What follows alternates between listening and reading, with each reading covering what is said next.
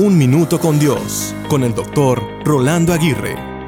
¿Te has frustrado alguna vez por algo simple que se te complicó en un solo momento? ¿Te has frustrado por algo que pensabas y saldría de cierta manera, pero resultó saliendo de otra? ¿Te has frustrado tanto que tu ánimo ha sido alterado, tus emociones han sido descontroladas y tu aspecto físico ha sido desmejorado? Creo que todos, sin lugar a duda, hemos pasado por estos episodios de frustración que suelen ser una parte desagradable en nuestra vida. Piensa en lo que te frustra y en las razones que suelen hacerlo.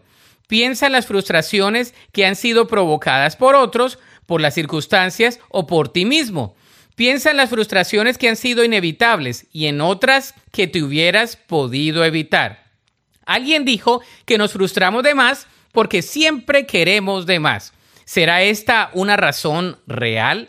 La verdad es que hay frustraciones con razón justa y otras que nosotros gestionamos por nosotros mismos. ¿Qué podemos hacer? Al igual que el salmista en la Biblia, debemos entregarle todas nuestras emociones de frustración y descontento a Dios. Él puede controlar nuestras emociones, canalizar nuestros sentimientos y enseñarnos a vivir cada día con perspectiva en la eternidad.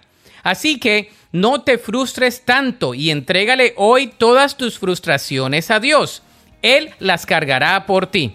La Biblia dice en Mateo 11:28, Luego dijo Jesús, Vengan a mí todos los que están cansados y llevan cargas pesadas, y yo les daré descanso.